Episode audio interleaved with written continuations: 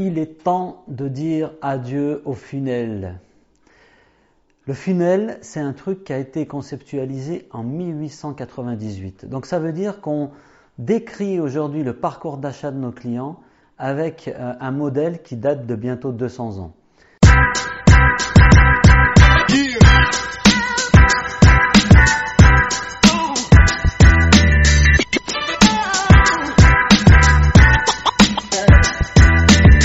Imaginons que vous ayez un achat B2B à faire. Euh, je vais en prendre un très simple. Imaginons que vous deviez acheter un véhicule de société. Qu'est-ce qui se passe quand vous allez acheter un véhicule de société aujourd'hui? Ben, Vous commencez à taper sur Internet parce qu'il y a tel ou tel modèle qui vous plaît. Donc vous commencez à comparer les modèles. Et puis au fur et à mesure que vous allez avancer dans la comparaison des différents modèles, vous allez voir qu'il existe différents types de financement. Là, vous vous retrouvez dans une concession pour commencer à discuter avec les concessionnaires sur les prix, sur le financement possible. Et puis vous rentrez chez vous euh, au bout de quelques jours en vous disant que c'est très compliqué de s'y retrouver entre LDD, LOA, achat comptant, location, etc. Et puis si vous ajoutez à ça la complexité entre les modèles plus la complexité fiscale quand vous êtes une entreprise, eh ben, vous allez euh, devant tous ces obstacles à votre parcours d'achat, vous allez certainement reporter votre achat.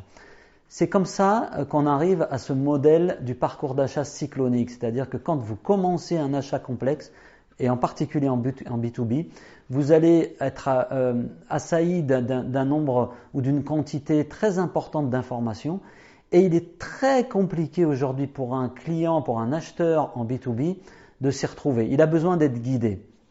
C'est exactement ce modèle-là qu'on devrait appliquer aujourd'hui à nos clients. Et le truc simple awareness, considération, décision, il est devenu quand même vachement plus complexe aujourd'hui.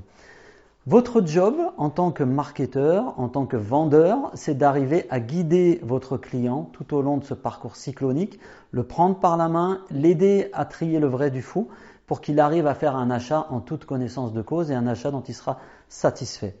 Ça, c'est votre job et en faisant ça, vous allez créer de la confiance. Il y a trois façons euh, d'aborder euh, la chose quand vous allez implémenter ce genre de démarche. La première, c'est que vous devez avoir une cartographie très précise du parcours d'achat de vos clients. Donc ce qu'on appelle le buyer journée, il doit être mesuré, il doit être cartographié et vous devez connaître les différentes étapes qui font qu'un de vos clients vont acheter vos machines, vont acheter vos véhicules ou vont acheter vos services si vous êtes dans le service.